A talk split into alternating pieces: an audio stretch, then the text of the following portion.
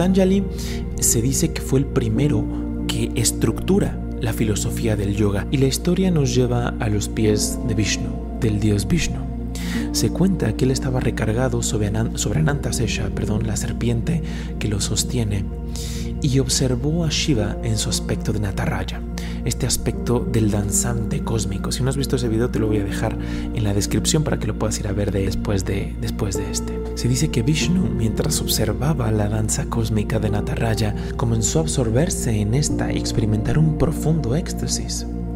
Después de un tiempo, la serpiente Anantasesha le preguntó a Vishnu, ¿qué fue eso que sucedió? Y le dijo, eso se conoce como el estado de Samadhi cualquier hombre que haga sadhana puede experimentarlo. Y Anantasesha le dijo, me gustaría experimentar eso, me gustaría encarnarme y llegar a ese, a ese éxtasis. Y tanto Vishnu como Shiva bendijeron a Anantasesha para que se pudiera encarnar en lo que los dioses conocen como Kamaloka, el mundo del deseo, que es este plano, y pudiese experimentar el Samadhi. Se dice que Patanjali fue esa encarnación de Anantasesha. En múltiples representaciones se le, se le ve a Patanjali como de, detrás de él está saliendo la serpiente de Vishnu. Patanjali se encarna en el vientre de Gonika, una devota, una profunda devota de Shiva, que se dice practicó muchísimas austeridades, hizo mucho sadhana para ser bendecida con un hijo yogi. De hecho, se dice que Patanjali aprendió todo sobre el yoga en el vientre de su madre, que ya nació siendo un sabio. Sin embargo, a diferencia de otros rishis, de otros sabios, Patanjali decide estructurar el yoga, estructurar una práctica espiritual, porque se da cuenta, observa su entorno, observa la conciencia de las personas y se da cuenta que hace falta algo que las una. Hay muchísima dispersión, hay muchos rituales, hay diferentes filosofías que se empiezan a contraponer unas con otras porque ya no abundan sabios que funjan como auténticos gurús, como auténticos maestros. Y él dice, voy a crear un sistema que ayude a trascender las edades oscuras para llevar a los hombres de vuelta a casa. Ahí es cuando Patanjali decide estructurarlo y crea este octuple sendero de la realización. Y a día de hoy esto es una, es una realidad. Todo lo que hace Patanjali está enfocado en la aplicación. Sí estudiamos, pero en última instancia estamos llamados a ponerlo en marcha. La cosa y otro de los objetivos por los cuales hago esta serie es que a la mayoría se nos olvidan ciertos pasos. Y un Swami justamente se refería a, esto en una conferencia que dio.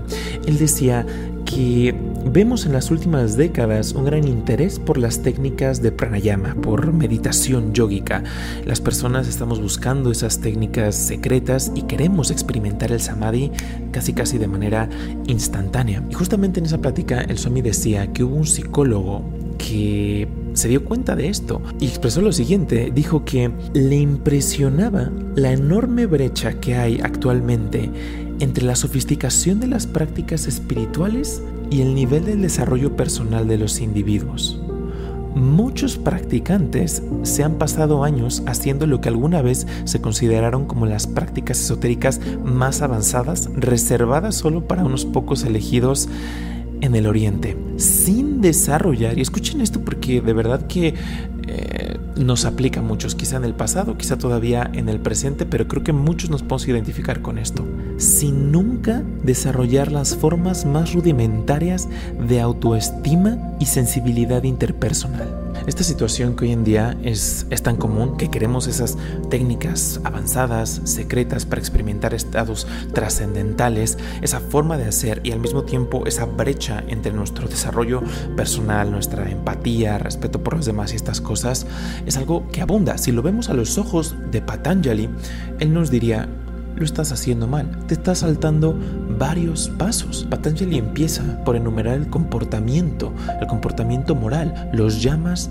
y los ni llamas, aquello que debemos de hacer y aquello que debemos evitar y no lo deja al aire. Patanjali lo vuelve muy específico. Patanjali afirma que este octuple sendero es completamente universal, que está más allá de creencias, credos, tradiciones. Cualquier persona los puede y debería aplicar en sus vidas. Y empieza delineando este comportamiento moral. Empieza con los cinco llamas. Ahimsa, no dañar, la no violencia, ni siquiera ni, en, ni en pensamiento, perdón, ni en acciones. Continúa con Satya, la veracidad. Asteya, no robar. Brahmacharya, el uso correcto de la energía creativa. Y Aparigraha, la no codicia, eh, trascender los apegos, la no posesividad de las cosas. Y se sigue con los niyamas, sausha, la limpieza, pero no estamos hablando simplemente de la parte física, sino de la mental, de la espiritual. Continúa con santosha, la experiencia de alegría en todas y cada uno de nuestros aspectos de vida, tanto internos como externos tapas, disciplina, la austeridad, el entusiasmo, Svadhyaya, el estudio intelectual de los textos para mantener nuestra mente limpia, para mantenernos con determinación, para recordar constantemente por qué estamos haciendo lo que estamos haciendo, no solamente a nivel espiritual, sino en general. Patanjali nos dice, apréndete a comportar, o por lo menos haz un esfuerzo, pon atención en la forma correcta de comportamiento, porque si no, lo después va a ser imposible. Sin el buen comportamiento, la parte espiritual se va a volver muy muy complicada para ti. Una vez que estés cultivando los llamas y los niyamas, puedes pasar a asana, que es el tercer, el tercer, el tercer paso, la tercera fase, la postura correcta. Hablamos en, en yoga de la parte de energetizar el cuerpo y después la postura para meditar correctamente.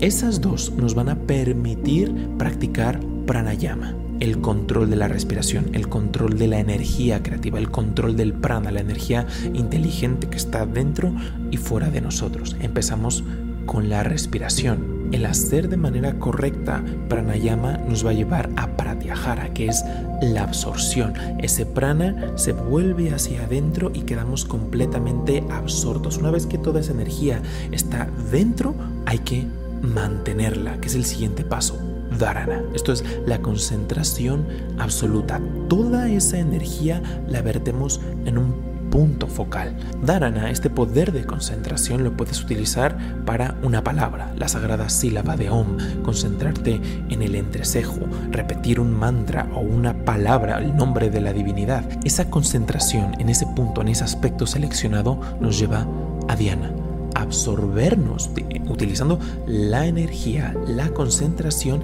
te absorbes en ese objeto que tú seleccionaste. Se puede decir que en Diana se elimina el espacio entre tú y el objeto de tu concentración. Nos empezamos a volver uno con ese objeto, que esto culmina en el estado de Samadhi la experiencia de la realidad última, la experiencia del todo. Se dice que hay distintas etapas de Samadhi. Hablamos de Savikalpa Samadhi, en donde todavía hay cierto sentido de individualidad, y Nirvikalpa Samadhi, en donde ya no hay ni meditación, no hay ninguno de estos pasos, simplemente ya es la conciencia del todo, la experiencia absoluta de la divinidad sin que haya separación. Este es el octuple sendero de la realización